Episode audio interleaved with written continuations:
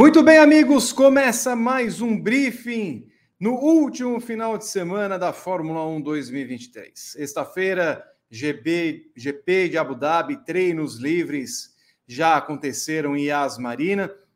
Uma primeira sessão dedicada basicamente aos novatos, dez deles andaram. Bandeiras brasileiras eu vi tremulando em várias cidades do Brasil. Felipe Drogovic terminou na segunda colocação, três décimos quase à frente de Lance Stroll. Na sessão 2, que reunia todos os titulares de 2023, Charles Leclerc ficou com o melhor tempo, com Lando Norris na segunda, na segunda colocação e Max Verstappen em terceiro.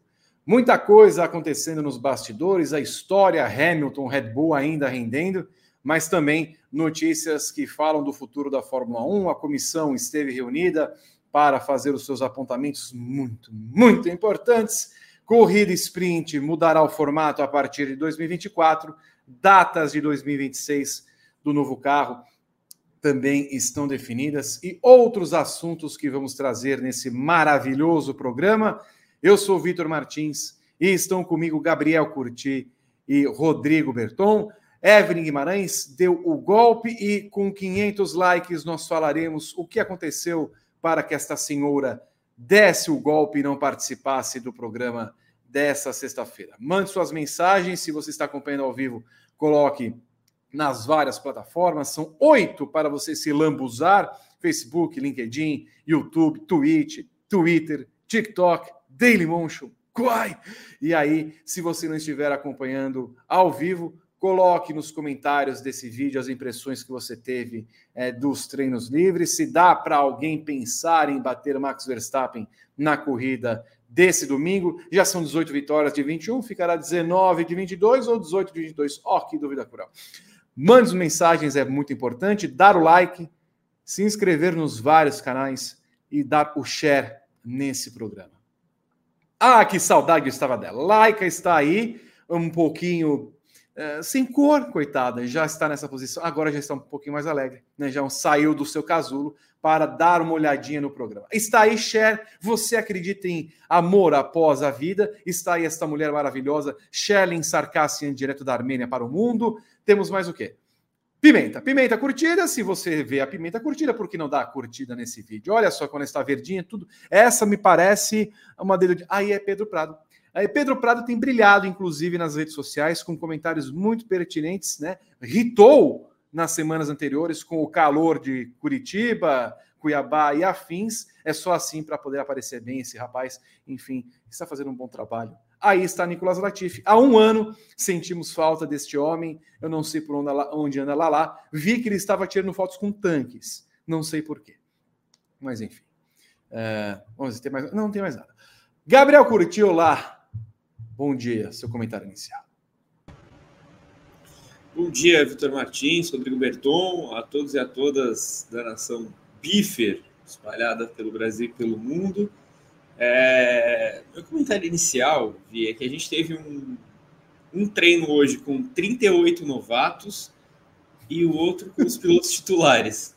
E o treino que praticamente não aconteceu foi o dos pilotos titulares. A gente teve, sei lá, uns 35 minutos de paralisação é, falaremos bastante sobre isso, mas é um início caótico, né? Sorte das equipes que, que é, é uma pista tão fácil de domar como Abu Dhabi, uma pista que eles já conhecem tão bem e tal. Se fosse uma pista nova, com essas condições que a gente teve hoje, ia ser caótico. Ou se fosse um fim de semana de sprint, ia ser um caos absoluto que a gente teria pela frente. Rodrigo Berton, quero que você também traga as impressões nesse, iniciais desta maravilhosa e alegre sexta-feira. Olá. Bom dia, bom dia, Vi, bom dia, Gá, bom dia, Nação Briefer, que nos acompanha aqui em mais uma edição. Ah, olha, Vitor, só faltam mais três bifes para acabar a temporada. Quase 100. Você não zica, não. Você não zica, não, porque vai que em dezembro, no dia 28 aconteça alguma coisa que tenha que entrar de plantão. Não está de férias, coisas nenhuma são revogadas. Dia 28 eu já estarei de férias. Mas aí quero pedir o like, o seu, o seu share, sua inscrição no canal, as notificações. Se você está assistindo pelo YouTube, é, seja membro também. Todos os vídeos do YouTube tem um botãozinho embaixo ali do player. Seja membro, planos a partir de R$ 4,99, os planos Hattrick e Gran Excelente dão direito de participar do nosso grupo WhatsApp e do Paddock VIP, o programa feito para os assinantes do Grande Prêmio. Nas outras plataformas, comente de onde você está nos acompanhando, Vitor Martins, porque as férias estão chegando e dependendo da sua cidade, a gente vai mandar uma DM para você para saber se você tem uns oito colchões aí para nos acomodar, né, Vitor Martins? Exato, nós queremos ir para a África, é o nosso sonho de consumo. Então, se você tiver uma casa em Moçambique, em Angola, em São Tomé em Príncipe, é, nas ilhas Seychelles, em Comores, Madagascar, a gente gostaria de viajar e ver como é que é a sua residência para que possamos curtir na Babesca as férias. Também, se você tiver uma Ilha... casa assim, em onde? Ilha, Ilha do Amor, Madagascar. Madagascar, exatamente. Aliás, procurem a, a música Ilha, Ilha do Amor, Madagascar. A letra dessa música é um espetáculo e conta a história de Madagascar. As pessoas na época dos anos 90 não entendiam bulhufas o que o pobre grupo dizia. Inclusive Hamilton falando que precisa, já que tem tantas corridas, ele insistindo, há de ter uma corrida da Fórmula 1 na África e ele tem toda a razão. Bom, vamos lá, já temos em tela o resultado do segundo treino livre, Berton? Sim. Hoje até eles estão com pressa para acabar logo, Vitor. Saiu rápido hoje você vê que temos aí um, um, Se a gente for pegar naquela casa de meio segundo, vai, vamos com, com algum esforço colocar os dez primeiros, vai. De Leclerc a Alonso. Porém, Gá, foi uma sessão, como você disse, atrapalhada. O que os, os novatos não atrapalharam a primeira sessão, os velhacos resolveram atrapalhar a segunda. Mas teve um acidente muito forte de Carlos Sainz até a recuperação ali da barreira de proteção foi demorada. Nós falaremos disso também daqui a pouco, mas é, é engana esse resultado? É, eu, eu, é, assim, é uma sessão tão atabalhoada que eu tenho até dificuldade para falar que ela engana, né? Porque ela pode, no final das contas, ter refletido alguma coisa, mas é, foi tão pouco significativo que a maior chance é de realmente enganar do que de de representar de fato o que aconteceu. É, não vou mentir, é, é, divertido a gente olhar para a tabela e ver três equipes diferentes ali separadas por menos de dois décimos, principalmente quando não é a Red Bull na frente, né? Porque a gente sabe que é, quem mais tem margem para melhorar sempre é a Red Bull nesse ano, é, é indiscutível isso. Ferrari e McLaren andaram em ritmos muito parecidos com Leclerc e com Norris, mas de novo, a amostragem foi muito pequena. É, a gente teve pouco tempo de sessão, a gente não teve em nenhum momento é, a pista realmente pegando fogo, né? Assim, aquecida, emborrachada, com muita gente na, no traçado o tempo todo por muitas voltas consecutivas. A simulação de corrida foi parca, né? Muito pequena, quase não deu para fazer nada. É, então foi uma sessão muito atrapalhada mesmo. Mas o que, o que me leva a, a, a, ter algumas dúvidas também, além do pouco tempo de sessão, é a condição que essa pista se encontra, né? Porque é, não é algo tão comum assim em Abu Dhabi, mas hoje pelo rádio muita gente reclamou de bump, né? De ondulação na pista. Então a gente teve, por exemplo, é, o Carlos Sainz, quando ele bate, ele reclama de ter acertado uma ondulação e ter perdido o carro. É, depois a gente tem que ouvir o Huckenberg, que ele vai falar sobre o acidente dele também, mas o Verstappen no rádio dizendo muito que o carro estava pulando como um canguru. É, então, é uma coisa que não é faz tão parte assim é, dos padrões de Abu Dhabi, mas a gente pode estar de novo diante de uma pista muito ondulada, que tem sido uma, uma tônica dessa reta final de temporada da Fórmula 1. Né? É, então, esses, esses fatores todos, o pouco tempo de pista e esse asfalto que parece um pouco irregular esse ano, é, podem, podem gerar um caos um pouco maior. Eu, eu diria até, Vi, que é, eles, eles projetam algo maior até do que essa tabela de tempos. Essa tabela de tempos, para mim, sinceramente, ela, em geral, ela é irrelevante. Aliás, você que não acompanhou as informações do briefing na semana passada, ou do Paddock, não, não lembro em qual programa foi, mas foi você que falou, né, Gá, que no final de semana em Abu Dhabi caiu um temporal. Foi e que acho que é, os Emirados Árabes Unidos não vêm há 30 anos, né? Isso, foi domingo, domingo passado, assim, uma chuva que é, tinha até imagens da, é, ali dos arredores da pista, né? não era da pista em si, mas que estava chovendo bastante, assim, tinha muita água acumulada mesmo. E a, a, gente sabe que isso aí lava a pista de uma forma. Pois é. Berton, como o Gá disse, é, já são quase 15 anos né, de corridas em Abu Dhabi e sempre foi um tapete, sempre foi aquela finesse. A corrida é boa? Não. Mas o, o, o era um tapetinho, sempre bonito e tudo mais tal. É, quando o Carlos Sainz contorna a curva 2 e bate, é, ele só em bottom, quer dizer, bateu no chão, né? Houve, houve ali algum um movimento que levou a tal acidente que estamos vendo em tela, inclusive.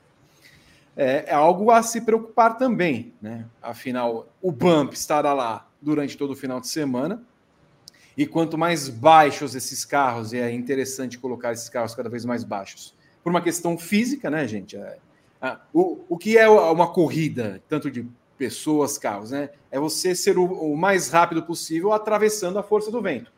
Então, cada vez que você coloca uma menos barreira para você colocar o vento, melhor que tenha a, o seu desempenho. Então, quanto mais baixo, né, quanto menos ar passar por lá, significa que você tem uma velocidade maior, porque o ar encontra outros meios ali para você é, romper a barreira desse ar. Então, diminuindo o carro, e esse é um dos grandes segredos da Red Bull para esse ano, quanto menor a altura em, em relação ao solo, mais eficiente é o carro. Então, as equipes ao longo do tempo foram é, procurando isso. Só que também tem aquele ponto intermédio. Nós vimos, por exemplo, o Hamilton e o próprio Leclerc, Leclerc da Ferrari sendo é, desclassificados em Austin por conta desses bumps. Eu não creio que haja problemas nesse final de semana é, por conta dessa situação que vimos em Austin. Mas que é estranho ver uma pista ondulada em Abu Dhabi, é. É isso, Vitor. É estranho, até porque a pista de Abu Dhabi ela é bastante utilizada durante o ano. Ela é usada para particular, a galera aluga ali carro para poder andar. Tem algumas competições que acontecem em Asmarina durante o ano também. Mas surpreende, realmente surpreende, que uma pista com tanto dinheiro envolvido, com tanto com tanta estrutura por trás, ela chegue no fim da temporada desse jeito, com bastante bump, bastante ondulação. Os carros estão batendo mesmo. Na câmera on-board dá para a gente ouvir o assoalho batendo e preocupa, porque a Fórmula 1 viu em Austin os carros tendo algum problema com aquele desgaste da tábua que fica embaixo do assoalho, que é a medição da FIA. Não pode ter tantos milímetros ali de desgaste, senão é desclassificado, como aconteceu com o Hamilton e o Leclerc, como você disse. Mas a Fórmula 1 realmente, ela, ela perdeu o senso de, de análise. Porque antigamente a gente era, era um pouco mais crítica a Fórmula 1, era um pouco mais rígida nessas avaliações, principalmente de asfalto. Interlagos mesmo sofreu muito com os bumps, as críticas da, da FIA, dos pilotos pelos bumps que acabaram aqui. Mas nesses países mais, mais ricos, a, a, FIA não, não critica tanto assim. Não fizeram uma análise na pista para saber se estava com bump há, há, alguns meses, né? Para ver como é que chega. E, e, preocupa, preocupa, principalmente no começo da corrida que os carros estão mais pesados e eles estão mais baixos. A ver, a ver como vai ser o fim de semana, porque eu não vi se o acidente do Huckenberg foi por causa de bump também, ou se ele escapou na zebra ali. Não, não ouvi o que ele falou. Só vi a imagem, obviamente, ele escapou numa, numa saída de curva ali. Mas o do Sainz claramente foi. Ele bateu no chão e perdeu o controle do carro. É preocupa, preocupa. Porque, olha, desde Austin a gente viu bump, a gente viu um bueiro solto, a gente viu um parafuso na pista e agora um bump que joga o piloto no muro. Aproveitando que estamos com a imagem em tela, H, essa, o acidente preocupou um pouco, né? embora diga que está ok. Na semana passada, Orlando Norris é. disse que estava ok e foi levado ao centro médico para exames que são obviamente necessários. Nós temos hoje uma preocupação muito grande, sobretudo com concussões. É, na moto, na, no Mundial de Moto Velocidade, nós vimos é, mês atrás o Diogo Moreira é, batendo a cabeça no chão ficou desacordado, voltou e ainda correu a prova. Isso é muito perigoso. Isso é muito perigoso. Então há uma preocupação, obviamente, com, com a cabeça do piloto. É claro que a cabeça de um piloto de Fórmula 1, protegida do jeito que é hoje, é mais é, é, é menos, é menos possível de encontrar problemas, mas sempre há problemas. E aí, de qualquer forma, também tem problemas com, as outras partes do corpo, eventuais fraturas e tudo mais. Desceu do carro, analisou o carro, mas houve uma preocupação naquele momento, Gá. De fato, é, é um problema que quando a gente vê, o, e como o Berton falou, ele faz o contorno da curva 2 normalmente, e quando faz o da 3, que é quase um S em alta velocidade, que ele pega ali a saída dos boxes, quem sai aos boxes sai à esquerda, o carro ricocheteia, sai com tudo e aí bate em alta velocidade. É bom que tenha essas barreiras de proteção aí de fato, porque não tivesse, nós teríamos um grande problema aí. É, pois é, e é, é, é, de novo aquela história do que do mal necessário que é esse soft wall, né? É, por que, que eu falo que é um mal? Porque ele sempre atrasa tudo. Né? Quando um carro bate forte aí nesse, nesse soft wall, a destruição é, é total para a pista, e aí a bandeira vermelha é inevitável, a gente viu isso já em outras corridas, é, a paralisação é grande, é muito tempo perdido, mas é, é um mal completamente necessário, porque você imagina isso aí numa barreira mais rígida, é, eu não quero nem imaginar o que aconteceria, né? Então, é, cada vez mais a gente está caminhando para ver as pistas todas com soft wall pontos delicados e, e, e fazem o carro não voltar para a pista também. É um, é um bom, é um soft wall que ele segura bem o carro, né? A uhum. Fórmula 1 desenvolveu muito bem isso. Isso de fato não tem muito que, o que falar dela, não. É, mas a questão dos bumps preocupa, cara, porque é, nesse caso do acidente do Sainz tem, tem muitas vezes que a pista está mais ou menos ondulada e a gente fala assim, não, o cara pode controlar melhor o carro tal. Mas esse acidente do Sainz, a gente olhando onboard e tal, é, ele não tem muito tempo para responder, né? Não é que ele perdeu o carro e ele não conseguiu controlar. Ele perde o carro e perde de uma vez. Né? Então é, é o que você falou, ele dá uma ricocheteada e ele já vai direto em direção ao muro. É, então, ficar de olho o que vai acontecer no resto do final de semana, mas é, é uma condição de pista um pouco um pouco perigosa, assim. Acho que os pilotos vão ter de, de analisar bem aonde foi isso e não passar lá, simplesmente fazer o possível para desviar daquele caminho, é, porque não tem mais o que fazer agora. Não tem, vai passar nada na pista agora, vai é, fazer uma terraplanagem no circuito, nada do tipo, né? Então, é, a Fórmula 1 vai ter de conviver com isso no, no resto do final de semana. Mas, Vi, é, aproveitando, com esse acidente aí que a gente está vendo na tela, é, que eu, eu, acho que o Sainz, está bem, apesar do impacto, realmente foi um acidente forte, eu, me parece que ele, ele saiu bem do carro.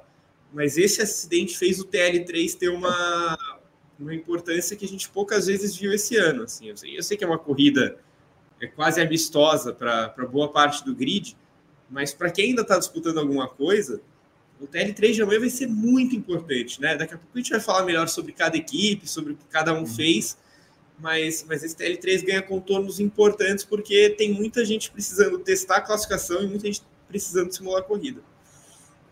Tudo bem. Vamos então, se você puder colocar em tela novamente, Rodrigo Berton, os tempos e a classificação do TL2. Falaremos, obviamente, do TL1, da, da participação é, de Felipe Drogovic naquela sessão, e deixando uma boa impressão se a gente fosse apegar os resultados. Bom, nós temos aí, Berton, a Ferrari terminando em primeiro, e aí não vamos contar, obviamente, Sainz, porque ele não pôde participar a pleno. Os dois, aliás, que bateram, terminaram nas últimas duas. Aliás, bateram não. O Hulk teve um, um mini incidente afetando sua asa, não se compara ao que teve o Sainz, mas terminaram em Rio, Logan Sargent está em décimo. Bom, o, a Ferrari em primeiro, mostra mais uma vez que ela vem com um carro rápido, Berton. Há uma, uma obviedade nessa segunda parte da temporada. É um carro de classificação, um carro muito rápido, rápido em uma volta única. E não duvidaríamos, seja qualquer for o cenário, de que o Leclerc se colocaria, é, e até o Sainz eventualmente, se colocaria como candidato à pole position. Você vê dessa forma ou entende também que é, a situação é outra de provas anteriores, como por exemplo Las Vegas, em que era um, um, um mergulho desconhecido e a Ferrari se mostrou muito forte também na corrida. O que, que nós podemos esperar para esse sábado? Eu acredito que a Ferrari mantém essa crescente aí em velocidade de, de classificação, em volta rápida. É, é, um dos carros que mais evoluíram nesse quesito na temporada. O Leclerc fez algumas poles, ele já é um piloto muito rápido de classificação confirmou isso em Las Vegas, praticamente dominou a, a classificação sem, sem ter muitos problemas e hoje mostra mais uma vez a força, apesar de ter um Lando Norris bem próximo dele ali, com 43 milésimos. E eu concordo com o Gás. Treino a gente não, não consegue tirar muita coisa porque eles não deram muitas voltas. Foi mais um, um, um check mesmo que eles deram de volta rápida e amanhã fica muito interessante para saber como é que vai ser esse TL3 dividido entre ritmo de corrida e classificação. E a Ferrari vai precisar realmente é, fazer essas duas simulações porque o Sainz não treinou. O Sainz é, não teve essa simulação de ritmo de corrida que ele faria hoje, essa pancada dele muito forte, tem que ver como é que vai estar o carro, porque a Ferrari tá, a Ferrari é uma das que tem interesse nesse fim de semana, né? ela está na briga ali com a Mercedes. Então é, é importante para a Ferrari é, continuar essa evolução mesmo na última corrida, que é quase um amistoso, como o Gá falou. Mas sim, eu acredito que o Leclerc é um dos favoritos para pole position, para pole. Porque na corrida ainda falta bastante, falta um pouquinho. Melhoraram bastante o ritmo na última corrida. O Leclerc chegou a dar uma, um, um suador no Verstappen ali, ultrapassou ele, mas ali no final prevaleceu. Bom carro, o carro quase perfeito da Red Bull e a Ferrari que ainda consome bastante pneu e perde bastante ritmo. Ferrari que ainda sonha, Gabriel, com o vice-campeonato de construtores, e eu diria que não é uma situação. Se a gente olhasse três corridas atrás, não, a Mercedes vai levar isso com alguma forma. Mas chegamos a essa situação em que ela está quatro pontos atrás da Mercedes e parece ter o um melhor momento. Pois é, a Ferrari vive uma fase boa e ao mesmo tempo que a gente falou que a, a sessão foi. A sessão não, o dia, né?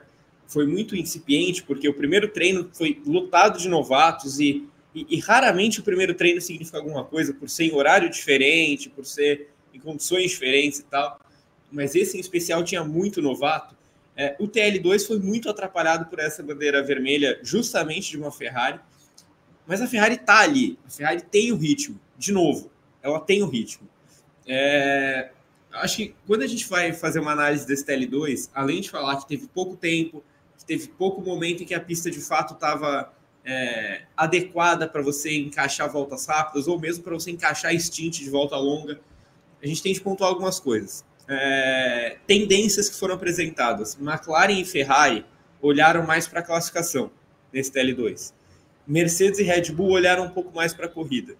Né? E por isso que Mercedes e Red Bull andaram mais de pneus médios nessa sessão da, da, da noite dos Emirados Árabes do que é, Ferrari e McLaren. Ferrari e McLaren, até por ser já é, a sessão que vai acontecer no horário da, da classificação, tal, aproveitaram e já deram mais volta rápida.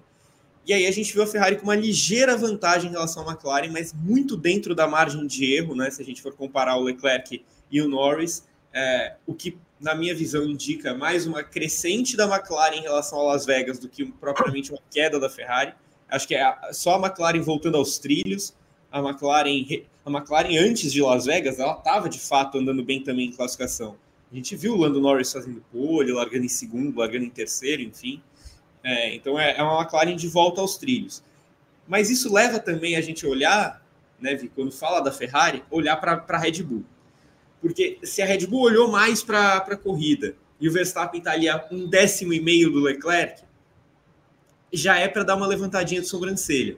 É, a Ferrari está forte, mas com essa, com essa pouca amostragem que a gente tem, eu já não diria que o Leclerc vai fazer a pole amanhã, que é uma coisa que em Las Vegas, na sexta-feira, eu diria. Eu diria, ó, o Leclerc é favorito a pole amanhã. É, hoje, hoje eu já não acho isso. Eu acho que amanhã tem uma briga forte pela pole. Acho que o Leclerc é candidato, acho que o Norris é candidato, é, mas, mas eu, eu vejo a Red Bull com mais força dessa vez. Para fechar sobre a Ferrari, é, o que eu mais estou curioso para ver é como essa Ferrari vai, vai se portar em relação aos pneus por um motivo. É, ela foi uma equipe que desgastou de fato muito pneu nessa temporada inteira durante a corrida e na temporada passada, mas em Las Vegas a gente não viu isso. Em Las Vegas não foi uma Ferrari demolidora de pneus. Tanto que, dos finais dos stints, o Leclerc foi mais rápido que o Verstappen no final do primeiro stint, tem a ultrapassagem em cima do Verstappen, e no final do segundo stint, que o Leclerc tem muito mais voltas de pneus do que o Verstappen e o Pérez, o Leclerc continua sendo o carro mais rápido ali da frente. Então a, a Ferrari corrigiu isso em Las Vegas, uma situação diferente, uma pista muito fria e tal. Vamos ver como é que vai ser nos Emirados Árabes. Rodrigo Berton, McLaren na segunda colocação com Lando Norris, em décimo com Oscar Piastri. Eles tentam se recuperar do mau resultado em Las Vegas. O Norris eh, falando que as características levaram aquele acidente, foram raras características. O André Stella falando que foram três fatores que fizeram com que a McLaren não andasse tão bem assim, que são as retas longas, as curvas de baixa velocidade. O terceiro fator eu já nem lembro mais, mas enfim pouco importa nesse momento, mas a McLaren tende a voltar àquela forma para evitar um susto de perder a quarta colocação para Aston Martin no Mundial de Construtores. Principalmente porque a classificação em Las Vegas foi um desastre para a McLaren. O grande desastre da McLaren em Las Vegas foi a classificação, porque na corrida o Piastri até que se recuperou bem. O Piastri teve um bom ritmo na, na corrida lá em Las Vegas, ah, e o Norris bateu. O Norris, se não tivesse batido, ele também teria ido para frente ali e até pontuado. Mas o Piastri conseguiu a décima posição ali, pontuou, é, reduziu o dano, que foi a classificação. Foi um ponto, essa classificação em Las Vegas foi um ponto fora da curva da segunda metade da temporada da McLaren. Da segunda não, lá do GP da Áustria. Do GP da Áustria para cá, Las Vegas foi o grande ponto fora da curva. Parecia que a gente estava no Bahrein de novo, com a McLaren andando lá atrás na classificação. Mas eu, ela não deve repetir esse desastre que foi em Las Vegas, porque é, Abu Dhabi é uma pista conhecida de todo mundo, os acertos não é uma, uma novidade. Então a McLaren deve voltar ali para o lugar dela, próxima de Red Bull, Ferrari, e até incomodando um pouco os, os rivais. O Norris já se coloca quatro centésimos atrás do Leclerc, é um pouquinho à frente do Verstappen também. Então, é, prova que a McLaren tem ritmo e vai chegar ali para brigar por pontos, pódio, é, o fim de semana é promissor para a McLaren. E você, Gá, a McLaren de Lando Norris, sobretudo, volta a ser aquela a brigar por pódio no final de semana? É, é eu, eu, lembro que na semana passada a gente estava falando sobre o que tinha acontecido em Las Vegas e, e eu falei que para mim a McLaren ter tido aquele desempenho na classificação foi uma das maiores zebras do ano, assim, porque é, por mais que a gente tenha tido condições completamente é, extremas naquela corrida, né? Pista nova, frio é, fora do normal para a Fórmula 1 tal, nada, nada poderia justificar a McLaren ter ido tão mal assim, é, depois de uma recuperação tão grande que eles tiveram na temporada em todas as pistas, né? É, a McLaren chegou a andar bem só em determinado tipo de pista, depois ela começou a andar bem em todos os tipos. Né? Ela fez pole, largou na primeira fila em circuitos completamente diferentes. É, então eu, eu acho que a, a McLaren volta aos trilhos com naturalidade nessa prova no GP de Abu Dhabi. É, acho que é candidata a pole com o Lando Norris. Com, com o Piastri, eu, eu, eu, eu, sempre acho que o Piastri começa o final de semana um passinho atrás por ser tudo muito novo para ele, né? É, a, a, Fórmula 1 é um mundo novo para ele, então ele sempre vai entrar no final de semana um passinho atrás. Eu, eu olho mais para o Lando Norris nesse aspecto. Acho que o Norris vai brigar pela pole amanhã condições normais. Acho que ele vai. É, tem grande chance de ir ao pódio de novo. Né? Cara que na segunda parte da temporada só o Verstappen teve mais pódio do que ele. Então acho bem plausível imaginar o Norris de volta ao pódio nessa corrida em Abu Dhabi. É, e, e, acho que em Las Vegas, apesar da classificação horrorosa, como o Berton falou, a McLaren teve ritmo na corrida. Né? E, e, não é um ritmo que se reflete nesse décimo lugar do Piastri. Né? Eu acho que não é um ritmo que se refletia no que era a corrida até o safety car do Verstappen com o Russell. Né? E o que era a corrida até aquele momento? O Piastri estava na briga por pódio. Né? Então a, a McLaren tinha muito ritmo de corrida nessa, nessa prova em Las Vegas, é, mesmo não tendo nada em classificação. Em Abu Dhabi, eu acho que ela volta ao padrão McLaren pós-atualizações: ritmo de classificação e ritmo de corrida. Muito bem. Enquanto o Berton me parece ter morrido por um momento, mas passa bem, passo para você então para falar sobre Max Verstappen, terceiro colocado é, nos treinos livres é, deste desta sexta-feira, H. E como você falou, se ele terminou um décimo, sem dar tudo de si, não estava focando na classificação, não estava focando num carro em volta rápida, está aqui na corrida, significa que nós vamos é, provavelmente ver um Max Verstappen dominante ao longo do final de semana. É isso. É isso. Ah, só deixa eu te perguntar, a gente vai falar sobre a, a, as confusões do Verstappen mais tarde? Olha, se você quiser já depois colocar no ensejo do gancho, porque o rapaz, o, o rapaz, ele, ele tá um pouquinho alterado. Acho que ele, ele viu que ele foi bem elogiado por ser uma pessoa que tem falado tal. Aí ele exagera um pouco, querendo passar duas Mercedes pelo box. Então, tá um pouquinho além. É. Então vamos falar primeiro da performance dele da Red Bull. É, eu, eu acho que foi um dia, eu acho que foi um dia muito animador para a Red Bull. Por mais que a tabela de tempos não reflita a Red Bull em primeiro, é, é um décimo e meio para uma equipe que olhou mais para a simulação de corrida do que de classificação.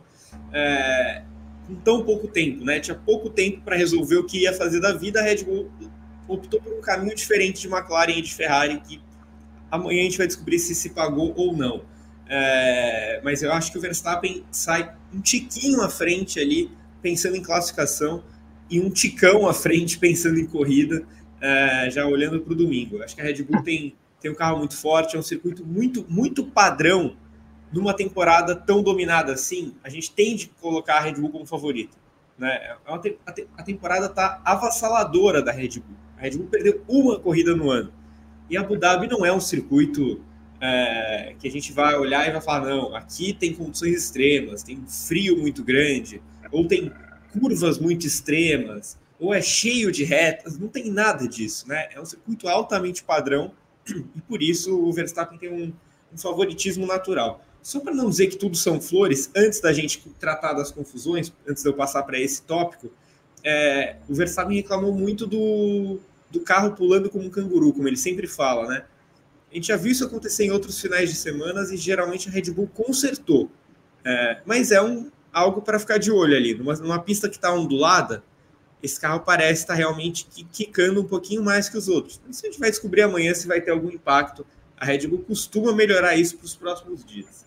Sobre o Verstappen doidão, né, nos boxes, reclamão, é, pediu para o pediu pro engenheiro anote isso aí. O que tinha acontecido era o Williams saindo na frente dele nos boxes. É, aí depois ele foi fazer quase fez drift ali na saída dos boxes, né? Passou raspando o muro, as duas Mercedes, depois passou o Gasly mais para frente.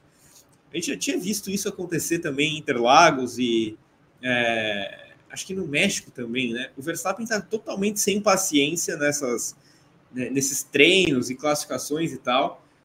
E, e, por mais que eu ache que ele ainda está dentro do limite do que, a, do que o regulamento estipula, eu acho que seria válido os comissários pelo menos darem uma advertência para ele, para falar assim, ó, a gente está vendo o que está acontecendo.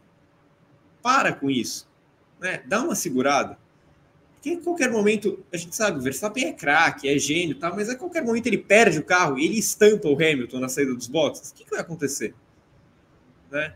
Então, é... eu, eu acho que ele ainda está dentro do limite da regra, mas pelo bom senso, eu acho que seria de bom tom os comissários darem uma advertência para ele, falar assim, ó, a gente não tem como te punir agora. Mas tá chato e tá ficando meio perigoso. Então dá uma segurada aí para a gente não ter problemas futuros. Eu acho que isso resolveria aquele famoso remediar para evitar que aconteça alguma coisa. Eu acho que seria válido nesse caso. O Verstappen é um gênio tal, mas ele está passando um pouco do tom na sexta-feira e no sábado. Um pouquinho reizinho demais, Gá? É, porque eu acho que ele, justamente por saber que ele tá ali no limite da regra, ele tá naquele, pô, eu posso fazer qualquer coisa, né? É, eu tive total essa impressão em Interlagos, que o Verstappen tava com, com aquele sentimento de que qualquer coisa que ele fizesse não ia acontecer nada. É, então acho que tá na hora de, de dar uma segurada aí. Rodrigo Berton, me fale de Verstappen terceiro colocado no treino.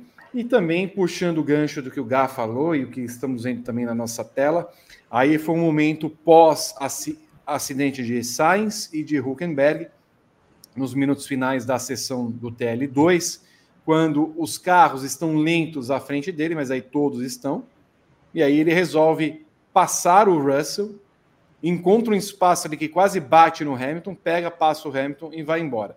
Eu só quero lembrar um ponto. Quem acha que Verstappen não está reclamando, não está exagerando em relação a isso, eu não preciso ir muito longe. Posso ir nos GPs de São Paulo, do México, quando Verstappen ficava parado ali na frente dos boxes na classificação, um treino muito mais importante que o de hoje, e nada acontece feijoada para ele quando para ali na frente. Então, é, se, se vale a lição ficar parado ali na frente, embora a FIA tenha mudado as regras para isso e não mudou absolutamente nada, então é um pouquinho de exagero o rapaz estar tanto quanto apressado para andar com o seu carro número um. Rodrigo Berton. Outro exemplo disso, Vitor, foi o final do Q1 de Las Vegas, né, Gá? Onde deu uma reduzida ali, juntou um monte de carro atrás dele. Um lance também bastante perigoso na, no fim, quase naquela reta curva ali da largada de Las Vegas. Bastante perigoso, também não aconteceu nada. Mas sim, o Verstappen está passando um pouco do limite. Hoje, hoje ele passou do limite. Hoje, essa ultrapassagem que ele fez os dois carros da Mercedes o perigoso. Beirou o perigoso, porque ele raspa o muro, ele raspa o carro do, do Hamilton e a direção de prova podia chegar nele e falar assim: ô, para. Para. Parou, né?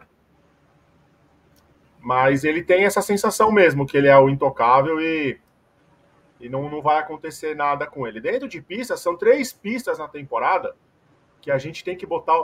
Na verdade, é todas. A gente bota a Red Bull e Verstappen como favorito. Mas três pistas a gente tem que colocar sempre nesse quesito de 2023, ele como 125% favorito. É, Bahrein, Barcelona e Abu Dhabi, que são as três pistas com mais dados que as equipes têm. Né? A pré-temporada no Bahrein, muito tempo a pré-temporada em Barcelona, os testes de novatos acontecendo em Abu Dhabi há, muitos anos. Então são pistas que, a, que as equipes têm muitos dados. Então nessas equipes mais nessas pistas mais padrões, a Red Bull ela tende a ter mais favoritismo do que ela ainda tem, o Verstappen mais favorito do que já é. Dito isso, grande favorito para a vitória, não deve ter muitos problemas, eu acho que ninguém vai ameaçar a vitória do Verstappen.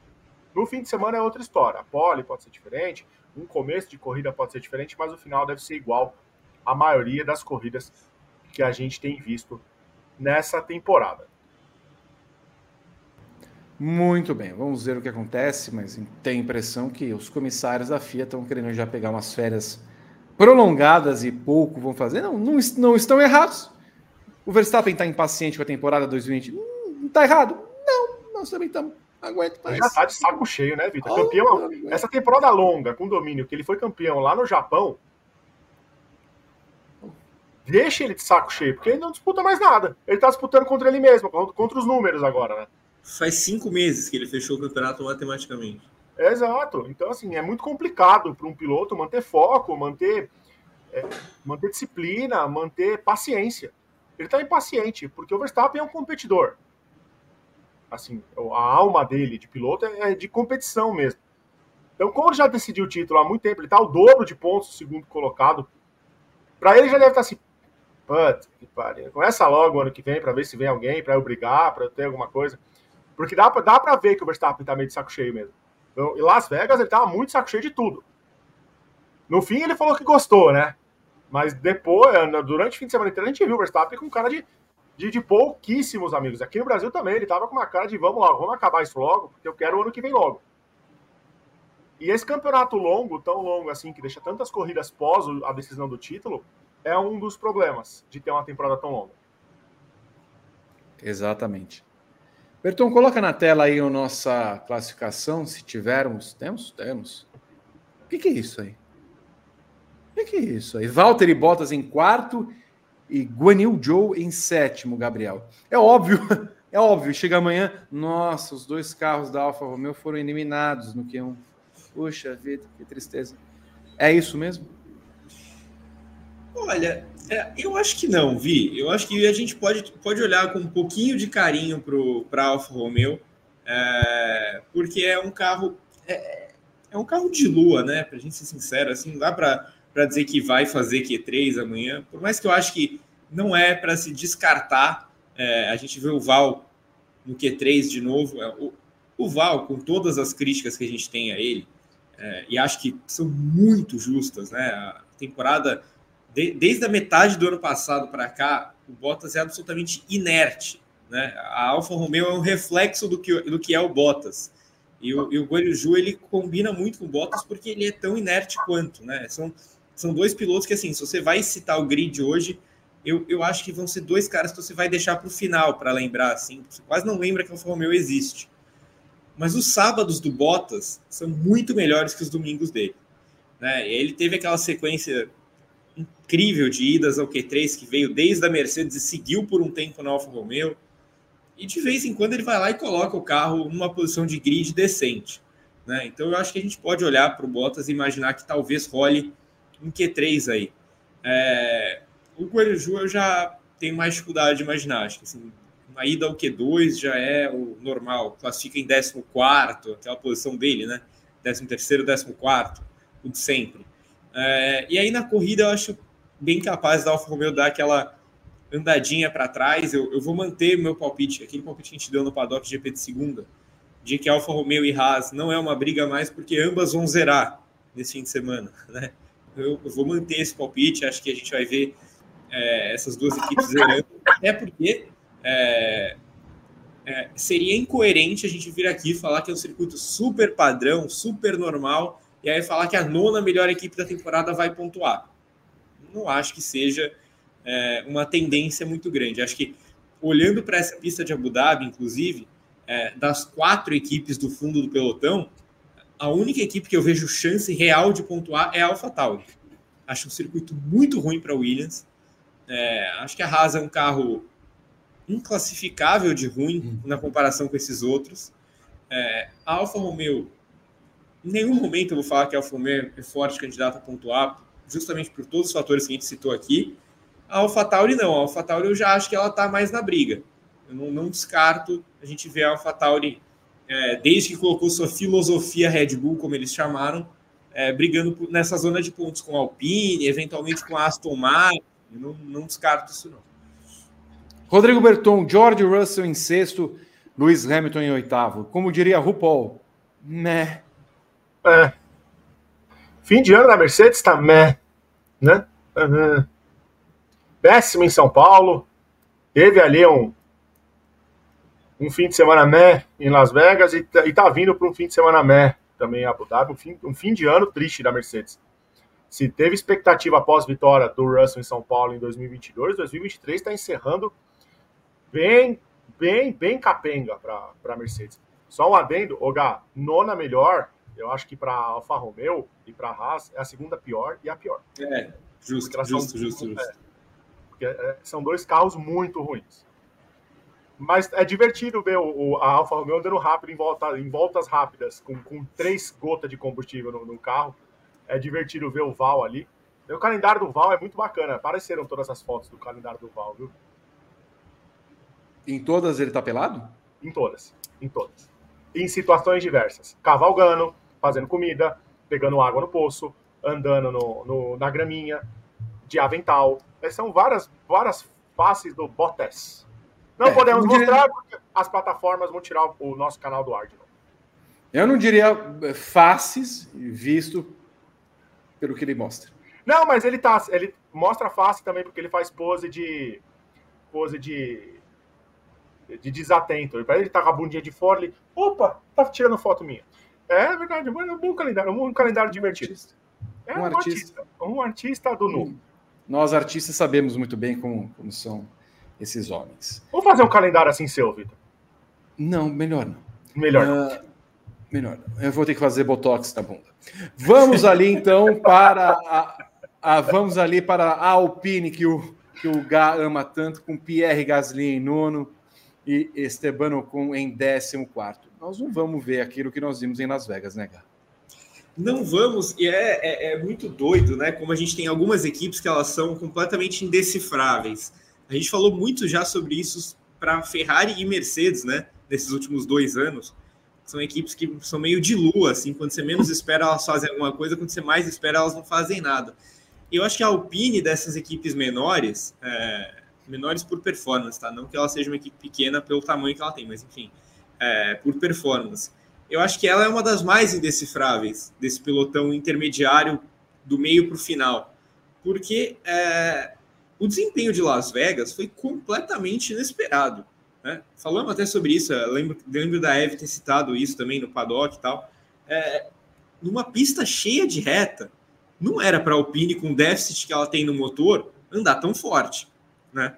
É, e ela andou muito rápido. O, Gasly fez o quarto melhor tempo na classificação. o Ocon fez uma corrida absurda, né? Então, foi uma corrida inesperada da Alpine. O GP de Abu Dhabi, em tese, ele, ele deveria ser mais dócil com a Alpine.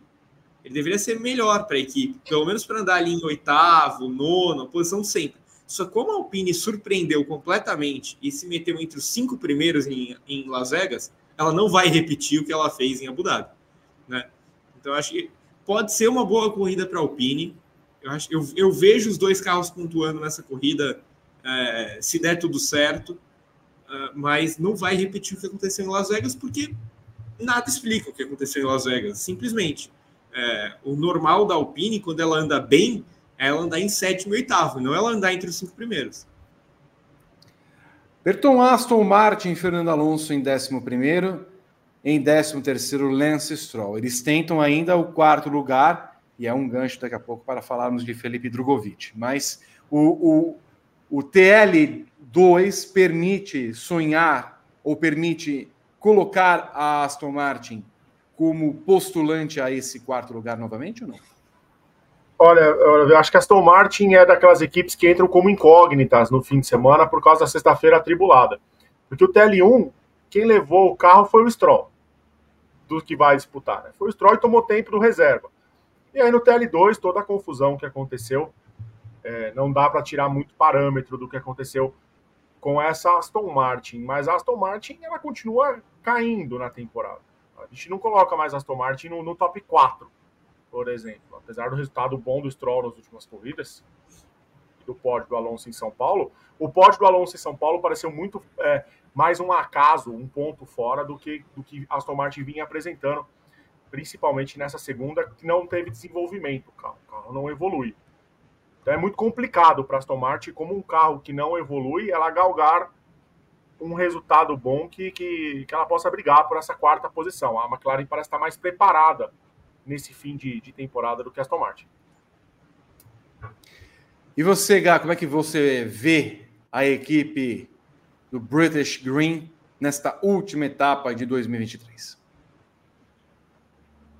É, eu, eu tenho dificuldade para analisar esse dia da Aston Martin, porque é, até a gente vai falar mais para frente né, sobre o Drugo e tal. É, o TL1 foi muito animador porque é, no meio dos novatos todos, a Aston Martin teve o novato que andou mais forte, né? É, o TL2, acho que foi ali na média. É, se você olhar a, é, o que eles fizeram, eles também olharam bastante para a corrida, né? A gente, a gente tratou das quatro principais equipes, mas a Aston Martin também simulou bastante corrida, é, principalmente com o Alonso. então ela pode estar olhando mais para o domingo do que para sábado, e eventualmente, se ela colocar os, os dois, não, porque o Stroll nunca chega no Q3, mas se ela colocar o Alonso no Q3, é, já vai ser um resultado ok para tentar alguma coisa no domingo. Eu acho praticamente impossível a Aston Martin reverter essa vantagem da McLaren, porque é, a McLaren do sábado de Las Vegas, ela, ela só existiu no sábado de Las Vegas. Se for a McLaren do domingo em Las Vegas, já não vai ser suficiente para a Aston Martin virar esse jogo né? É, então, eu acho muito difícil reverter esse quadro, mas eu acho possível a gente ver a Aston Martin ter uma das melhores performances dela pós-férias, né? pós-desastre. Acho que dá para a gente imaginar ali o, o, Alonso de volta na briga no top 6, no top 7. É, num primeiro momento, eu acho que a Aston Martin está um passinho à frente da Alpine, mas está mais no pelotão da Alpine e da AlphaTauri do que no pelotão da frente. Vamos falar então do melhor novato que vimos nesse TL1. Pato Award. Uh, não. Uh, nós vamos falar do Pato, Berton? Peraí, Tom, liga lá. Pega aqui o telefone, liga lá. Não, não vou ligar. Vou ligar. Não precisa ligar, Hoje já tá lá, né? Não vou ligar. Ele vai fazer uh, os testes da, de Abu Dhabi na semana que vem foi confirmado como piloto reserva. Vai que tem uma oportunidade para o rapaz, mas enfim, não, não é nesse momento. Já pensou, mas... Vitor, um, um, um, um, falafel estragado ou nessa noite? É, o Piastri não, não vai, sei lá, não se acostuma com. O, o Tahini pega, bate errado. Não dá, não dá muito bem, né? Tipo, sei lá, uma, uma coalhada que estava estragada de fato e Não dá certo. Mas é engraçado ver essa tabela, porque ó, ó, olha o que, que tem nessa tabela. Felipe Drogovic em, no, em segundo. É, Robert Schwartzman em oitavo. Frederic Veste, lindo, maravilhoso, dinamarquês, poderoso, ainda com chances de título da Fórmula 2, em décimo segundo. Jack Dohan e sua napa a la Tony Canan em décimo terceiro, que napa. Theo Purcher, provável é, campeão da Fórmula 2, cujo futuro deve ser igual ao de Drogovic, coitado, deve ter muita coisa para fazer, em 14. Pato Award, piloto que assume o lugar de Alex Palou na McLaren como reserva em 15. Jake Dennis, que é campeão, não é bicampeão, é campeão, campeão da Fórmula E. Aliás, tem, parece, parece que tem um anúncio importante da Fórmula E na semana que vem. Parece que tem um anúncio importante. Quero antecipar aqui. Isaac Adjar terminando em 17, as duas Red Bull usando os dois pilotos. Aliás, o, as duas Red Bull usarem os dois pilotos é, novatos nesse treino dá demonstração muito clara do que as equipes é, têm como meta para colocarem os novatos na Fórmula 1. Zero, né? Sim. Vamos colocar na última etapa ali, se dá, ninguém está vendo aí. Podia, Podia ser bem, muito mais bem pensado o esquema de novatos para você dar a base para esses novatos. Os novatos chegam muito cruz da Fórmula 1, muito cruz. É por isso que tem uma, uma disparidade muito grande. Pegar um Oscar Piastri ainda, que ainda não está lá, essas coisas, mas que vem apresentando bons trabalhos. Se você pegar resu os resultados do Piastri ao longo da temporada, embora não sejam brilhantes, pô, ele venceu uma corrida sprint, ele fez duas voltas mais rápidas, então você, você consegue ver no, no Piastri um futuro. Nick De Vries, você vê, pô, tinha 27 anos, não durou 10 corridas. Então, pegar um desses pilotos aí para fazer parte da Fórmula 1, Liam Lawson, por exemplo, que poderia estar no grid, fez uma boa apresentação nas, em quatro das cinco corridas que ele correu, mas assim, é, fica tudo meio que numa base da aposta. Então, a, a Fórmula 1 betting.com né? Você não tem uma, um envolvimento. Você poderia, por exemplo, já que tem de fazer a corrida sprint, bota os meninos para fazer nas corridas sprint. Tem a impressão que seria algo muito mais proveitoso, ia dar pontos para eles, ia dar é, rodagem, quilometragem, para que eles pudessem fazer algo. Mas o, a Red Bull, que é uma, é uma tradicional gestora de pilotos jovens só faz isso por conta do momento e da obrigação de ter que fazer, colocando seus dois pilotos, Jake Dennis e Isaac Adjar. Isaac O'Sullivan pela uh, Williams em 18º e Oliver, Oliver Berman da Haas na vigésima colocação. Vocês vão olhar para esse grid, Drogovic no ano que vem não vai correr na Fórmula 1. Uh, eh, Schwartzman, coitado, Weck. Weck. Uh, Frederic Veste, não se sabe para onde vai. Ele está cotado para a vaga da Williams, né? O Frederic vaga Veste? do Sargent. É. é mesmo? Eu li ontem num, nos, numas, ah, é. nos perfis gringos aí que ah. o motorzinho Mercedes vai cantar aí. Ah, a Mercedes que renovou com a McLaren até 2030. Isso, isso, é, isso é impressionante. Isso não é uma coisa que eu estava esperando, não achei que a McLaren fosse procurar algum caminho mais. mais uh, e precisa, né? A McLaren podia. A McLaren podia é, buscar esse caminho autoral, porque enquanto ela tiver cliente da Mercedes, acho bem difícil. Fica difícil. Tanto né? é que quando teve aquele negócio com a Toyota, do, do Rio. Qual é o nome do Ariane. rapaz? Não, não. não Hirakawa. Hirakawa. Hirakawa. Harianto, pelo amor de Deus, Gabriel, você me mata do coração. Harianto foi tirado da cova nesse momento. Onde Harianto? É, a, a, gente achava que a Toyota em algum momento fosse voltar para a Fórmula 1, pelo jeito não vai.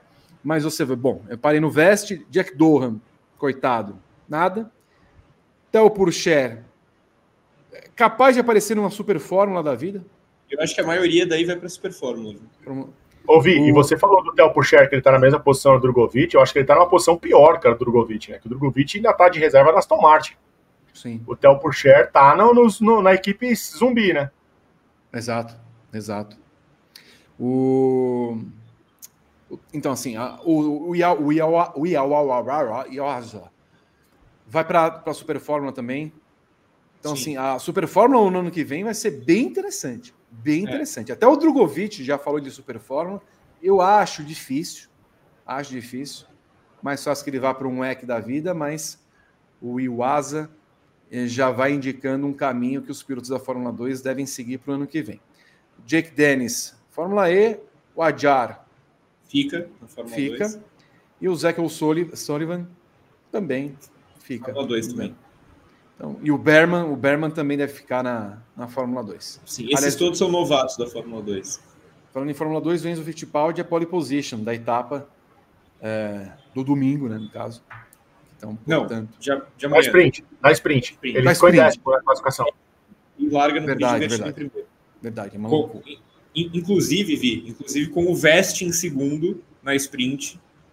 Tá? É, é, é muito importante essa, essa sprint de amanhã, porque é, o campeonato estava praticamente fechado em favor do Purcher. É, só que com essa inversão de grid, é, como o décimo inverte, só, só inverte até o décimo, o Purcher larga cinco posições atrás do Vest no domingo. Só que para o sábado, o Vest é segundo e o Purcher é décimo quarto. Né? Então, o Vest precisa ganhar esse sprint de amanhã de qualquer jeito, porque aí ele tem uma chance real de ser campeão no domingo. Bom, se for campeão no domingo, vocês farão um programa que eu sairei comemorando nas ruas com a minha turma dinamarquesa. Felipe Drogovic em segundo, Gabriel Curti. É, ele terminar. É, é, é, é bom a gente primeiro fazer uma ponderação. Geralmente, esses testes são feitos para os pilotos novatos, mas ninguém pede para eles extraírem o melhor do carro. Então, assim, você vai andar com o pneu mais duro, você vai entrar numa outra configuração, Ó, o Pato Award, não, não puxando a sardinha, mas para o Pato, o Pato poderia muito bem ter terminado entre os cinco primeiros. Conhece o carro, sabe que o carro é bom, tudo mais tal. Mas você configura o carro para minimizar os danos, minimizar acidentes e tudo mais. Então, em termos de resultado, ver o Drogovic em segundo impressiona. Ainda mais porque, teoricamente, uma eventual disputa ali dentro da Aston Martin seria com o Lance Stroll, por mais estranho que isso possa parecer. Porque o Lance Stroll, até fazer os resultados que fez nas últimas duas corridas, dois quintos lugares, era muito contestado ali na equipe. Todo mundo falava que o Lawrence Stroll ia vender a parte dele, que os acionistas estavam falando que não vale a pena ter, e não vale mesmo, mesmo com os dois quintos lugares que ele teve nas últimas corridas. O, o Stroll não é um piloto consistente, não é um piloto que satisfaça a equipe para entregar os resultados, não dá um feedback bom. O Alonso, já falam, é, hoje saiu a notícia, inclusive. Aston Martin, gostaria de renovar com o Alonso? Absolutamente sim, mas é claro. Mas é claro, ela é, você vai apostar num piloto que vai ter 44 anos e vai entregar, em vez de um piloto que tem 25, 26 e que não entrega nada. Então, se a gente for olhar por essa escala e apostando que o Drogovic entende que a Aston Martin é o futuro dele na Fórmula 1, temos visões levemente contrárias a isso, é, vai no que o empresário dele arruma e tudo mais, mas terminar em segundo em frente ao Stroll é um resultado impressionante, né, Gá? Embora, embora não diga nada para o final de semana, na comparação direta Drogovic e Stroll, diz algo. É, eu acho que o, o Drogovic é um cara que, assim, a gente não pode falar um A dele sobre as oportunidades que ele está tendo. As oportunidades que aparecem para ele na Fórmula 1, ele agarra. Ele sempre anda forte em teste de novato, em treino livre. E hoje realmente foi impressionante. É isso que você falou, assim. É... Geralmente as equipes deixam os carros dos novatos em configurações diferentes, justamente para evitar que eles destruam o final de semana é, dos caras que são os titulares, né? Então a gente raramente vê um novato batendo e tal, e, e, e, geralmente com tempos dois segundos acima, um segundo e meio acima e tal. Ao mesmo tempo, é, a Aston Martin deixar o Drogovic andar pleno com pneus macios mostra confiança também da equipe nele. Mostra que a equipe sabe que está entregando o carro na mão de alguém capaz. É, eu, eu acho que o Drogovic deu uma resposta muito boa hoje, muito promissora mesmo. O Lance Stroll teve as mesmas condições que ele e em duas possibilidades não aproveitou. É, uma ele abortou uma volta e na outra é, ele deu as boas-vindas ao Isaac Adjar na Fórmula 1. Isaac Adjar foi apresentado ao Lance Stroll. É, então, assim, eles tiveram condições, se não forem iguais, muito parecidas. E o Drogovic andou na frente. O Drogovic aproveitou a volta limpa que ele teve e, e encaixou. É, é uma pena que ele não vai estar no grid ano que vem, tá? Eu acho que nessa confusão toda de, de vaga da Williams, Logan Sargent, mesmo o Vest, que eu considero um bom piloto, é, o Drogovic é mais piloto que o Vest. Né? É, para mim era para ser dele essa vaga. Assim, se, se a disputa fosse essa, Sargent, Drogovic, Vest, para mim essa vaga era do Drogovic. É, mas ele renovou com a Aston Martin, vai ter mais um ano ali na reserva. Eu acho que ele, ele se coloca mais uma vez forte para o mercado em 2025. O problema é que ele já estava forte no mercado em 24 também e não conseguiu nada, né? Então é, é só essa a preocupação que fica. É, mas, de novo, as chances que ele tem na Fórmula 1, ele agarra. Ele anda bem sempre. Rodrigo Berton, a sua visão de um Felipe Drogovic que termina na segunda colocação é a mesma no GAR? Desenrole, por favor. E como é que você vê um 2024 de Drogovic, eventualmente correndo em alguma categoria? E até porque ele precisa correr, né? Por mais que ele não tenha encontrado um lugar na Fórmula 1, ele falou ao Grande Prêmio, numa entrevista exclusiva que fizemos com ele em Interlagos, falou das oportunidades, teve o convite da Fórmula, da, da Fórmula E, faltou só assinar, basicamente, como ele falou com a Maserati. Teve um convite da Indy de uma equipe que ele não falou, mas é sabidamente a Ganassi. E agora ele olha para, eventualmente, Super Fórmula e o WEC para o ano que vem.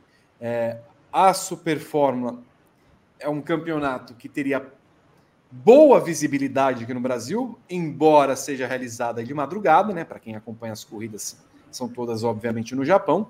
E o WEC é uma categoria que vai ter uma corrida aqui em São Paulo, uh, que está numa, num embate mais um da FIA, porque é, há muitos encontros de datas com as duas categorias que são geridas pela própria entidade, em que há o uso de pilotos em ambas, então você teria uma série de problemas. A gente viu, por exemplo, o René Rast, é, que teve problemas entre o DTM e a Fórmula E, e no ano que vem vai ficar com o DTM. Imagina todos os pilotos que fazem a dobradinha a Fórmula E e o EC, como é que não estão para o ano que vem. Então, é, o Drogovic pode ser meio que um sub, sub, super sub da Fórmula E se essas datas forem de fato mantidas, mas me parece o caminho mais claro para ele, considerando que nós temos uma corrida no Brasil e que eventuais patrocinadores poderiam apoiar a ida do Drogovic para essa categoria. Mas como é que você vê de forma geral o resultado e o futuro do piloto?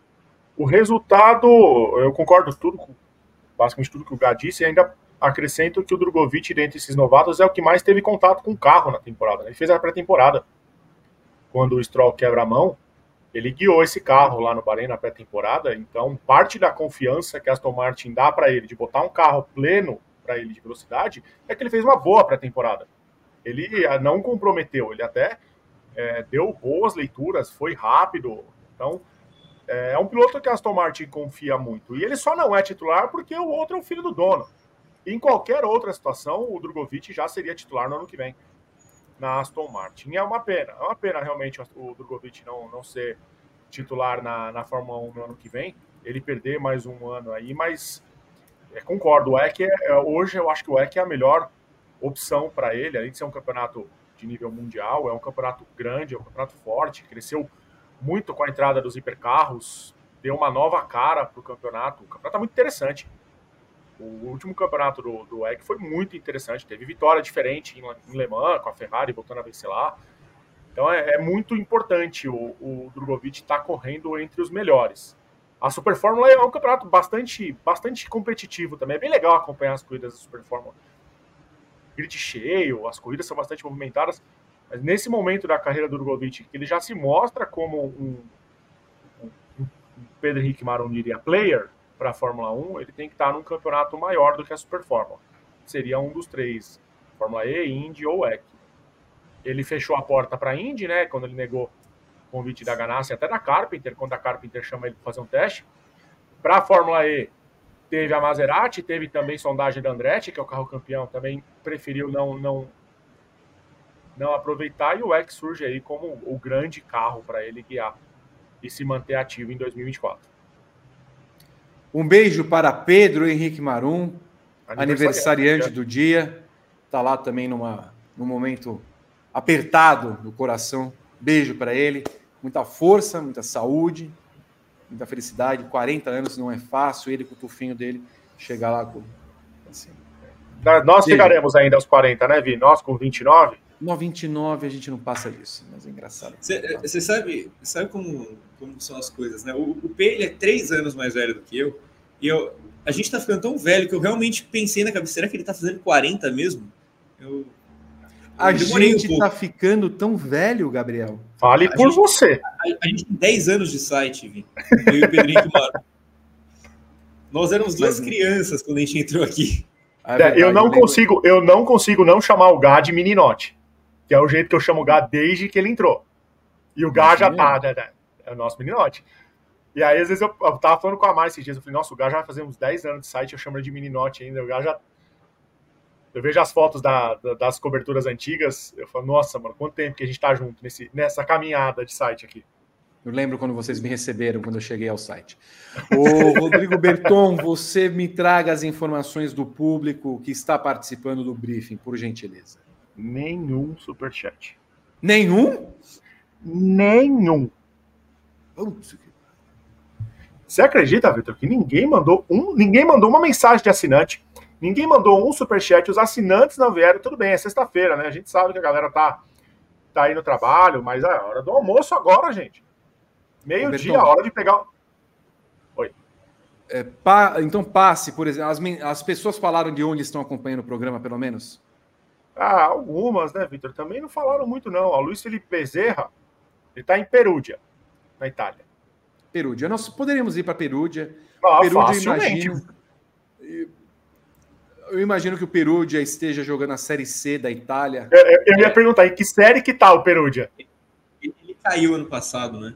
Para ser.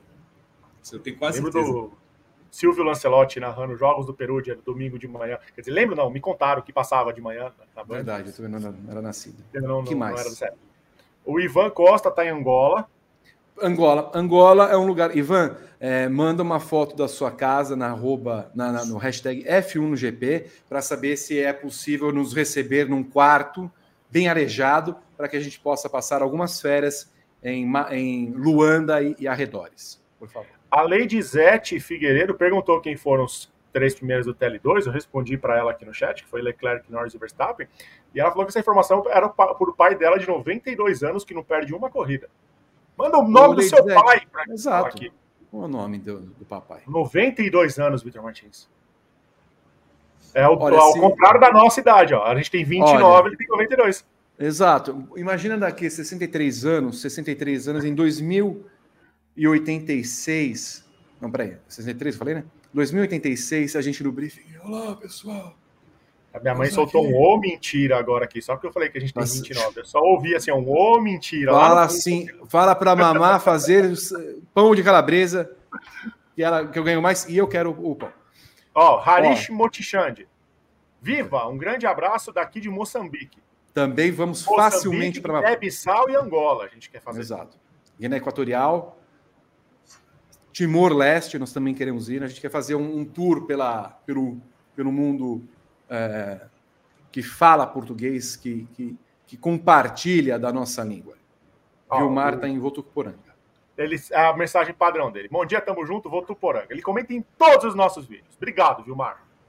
Muito bem. É isso, Bom, Martins. que mais temos, hein, Berton? Ó, chegou aqui, ó. Estamos em São Paulo e o pai o senhor Orlando. Tem todas as filas e tem todas as corridas do Senna. Mas o seu Orlando ainda tem um videocassete? Alguém tem ainda videocassete? Lady Zete, eu quero, eu quero, eu quero uma foto do seu Orlando. Ela falou aqui, ó. Não, não, não. Eu quero. Lady Zete, você vai mandar uma mensagem depois para nós com a foto do seu Orlando ligando o videocassete, acompanhando uma corrida, porque as pessoas hoje não têm mais videocassetes, não tem sequer um. Lembra quando tinha lançado um DVD, o aparelho DVD? Vamos colocar o DVD? Nem isso nós temos mais. Nem isso. Eu vou mandar. Vitor, eu preciso pegar algumas coisas em DVD. Eu preciso pegar algumas coisas em DVDs aqui que eu tenho de trabalhos antigos. Eu não tenho um leitor de DVD. na minha casa. É só se um você pegar um disquete e do disquete você insere no seu, seu laptop. Aí de 5 e um quarto. Eu tenho um disquete de 5 e um quarto, que é aquele disquetão que era do, do Windows 95. Lembra do Windows 95? Com o, screensaver do, do Náufrago?